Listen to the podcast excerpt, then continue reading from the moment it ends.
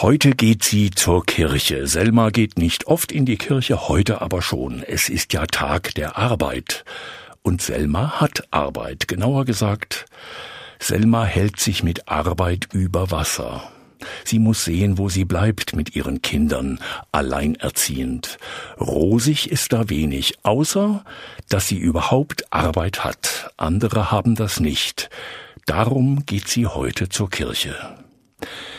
Im Gottesdienst wirken nämlich Freunde von ihr mit, und ihre Freundin predigt. Die macht das kurz und deutlich, denkt Selma, und will mithören, singen und beten. Beten für die, die noch weniger haben als sie oder keine Arbeit haben. Die liegen ihr am Herzen und der Kirche auch, das weiß Selma. Sie sagt nur Gutes, wenn sie von ihrer Kirchengemeinde spricht. Die hat sie oft unterstützt, nicht nur mit Geld, vor allem mit Freundschaften und Geschenken, was man so braucht, Möbel, Stoffe oder Einkäufe. Selma lässt auf die Gemeinde nichts kommen.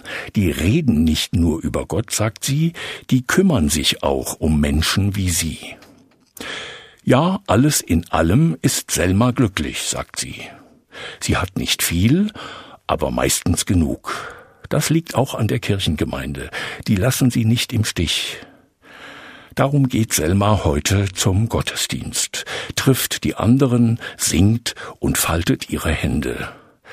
Lass niemanden ohne Hilfe, bittet sie Gott dann, und zeige uns Menschen, die uns brauchen. Das Beten liegt ihr am Herzen und das gemeinsame Essen danach auch mit der ganzen Gemeinde.